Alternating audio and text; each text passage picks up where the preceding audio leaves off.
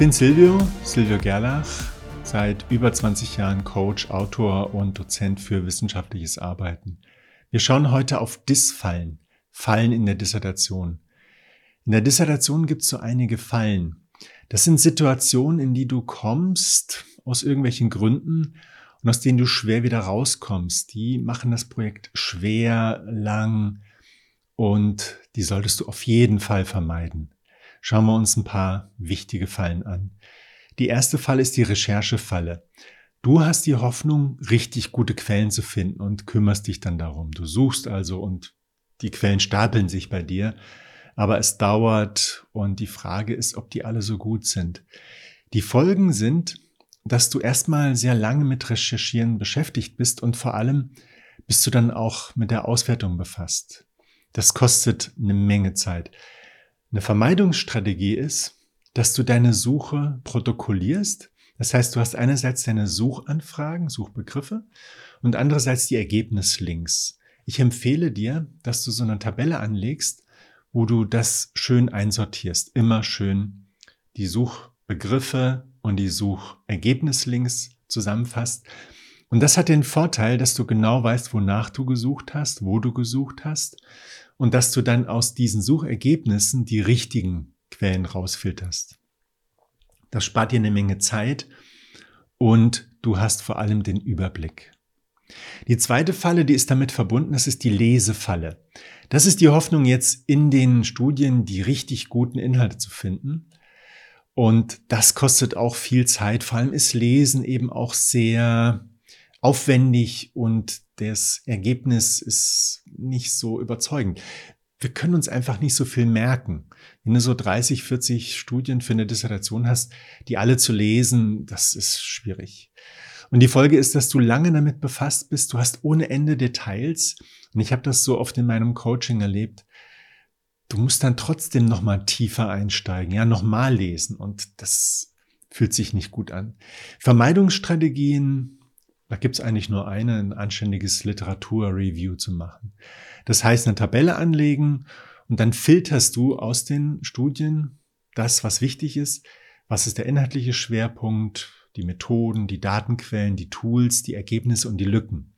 Das trägst du in eine Tabelle ein und wenn du das so für 30, 40 Quellen gemacht hast, dann siehst du klar, worum es geht, was die Schwerpunkte sie sind. Du kannst clustern und das spart dir eine Menge Zeit und sichert dir den Überblick. Dann haben wir die Konsultationsfalle. Die ist auch ziemlich schwer zu durchschauen. Es ist ja eigentlich so, du hast eine Betreuung und die Betreuenden, die sollen dich natürlich auch betreuen und dir helfen, deine Probleme zu lösen. Aber die Hoffnung ist halt ein bisschen trügerisch, Niemand ist so tief in dem Thema drin, das du bearbeitest, wie du selbst. Nicht mal deine Betreuenden. Die sind natürlich in diesem Fachgebiet fit, aber sie sind keine Experten jetzt für dein Thema. Du hast dir ein neues Thema gesucht, das noch keiner bearbeitet hat.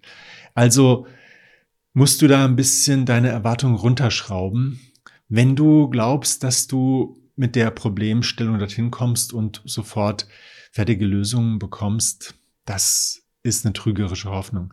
Du solltest dich gut vorbereiten, das ist die Vermeidungsstrategie, deine Probleme gut durchdenken, dich orientieren an den Studien, die bisher so ähnliche Probleme gelöst haben und dann das vorstellen.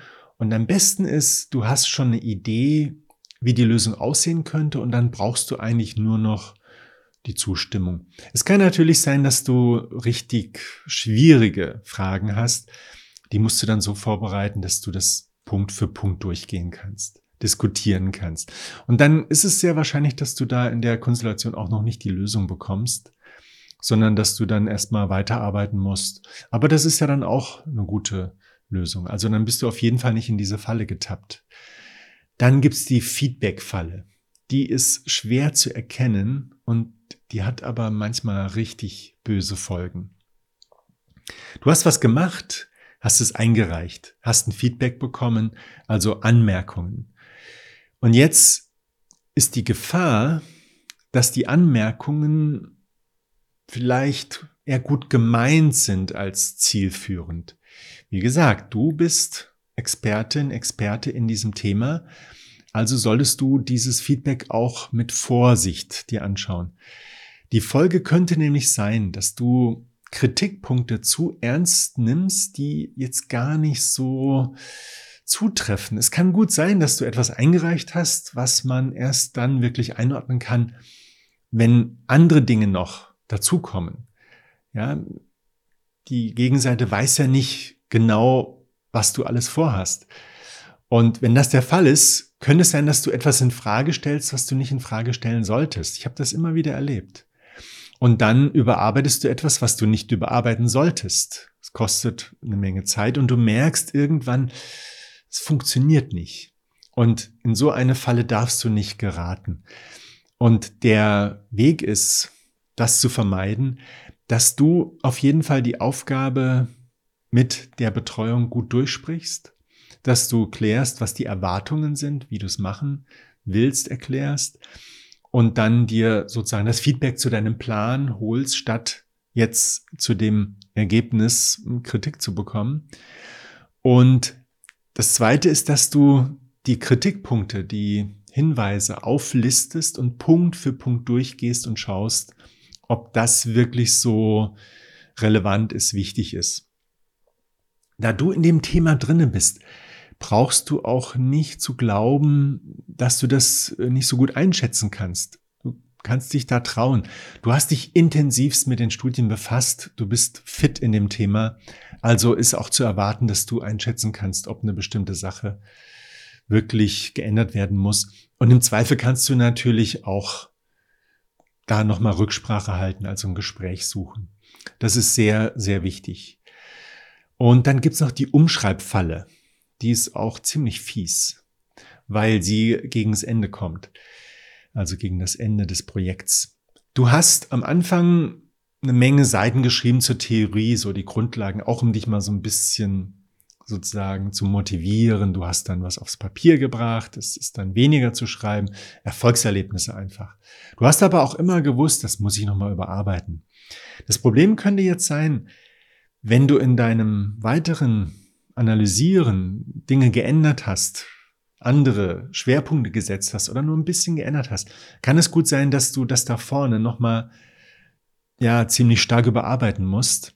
Und das könnte viel Arbeit bedeuten, und es könnte auch sein, dass dann ja nochmal Dinge ins Wanken geraten. Um dich davor zu schützen, musst du dafür sorgen, dass die Arbeit an diesem ersten Teil nicht so lange dauert.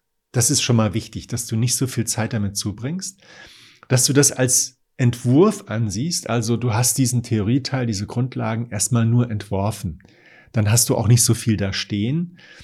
Und das dritte ist, dass du in den weiteren Etappen einfach nochmal prüfst, ob das, was du vorne dir überlegt hast, hinten auch wirklich Bestand hat. Und dann wirst du nicht in diese Umschreibfalle tappen, wo du dann wirklich gegen Ende, gerade im Schreibprozess, wo es auch Stress gibt und wo du sowieso unsicher bist, weil nicht alle Fragen beantwortbar sind. Du hast einfach nicht für alles antworten. Ja, manches ist und bleibt unklar.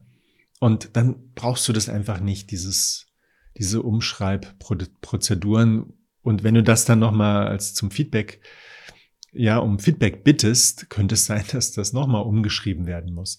Also da solltest du gut vorsorgen. Ich hoffe, dass du nicht in diese Fallen gelingst und wünsche dir ge gerätst. Okay, das schneiden wir raus.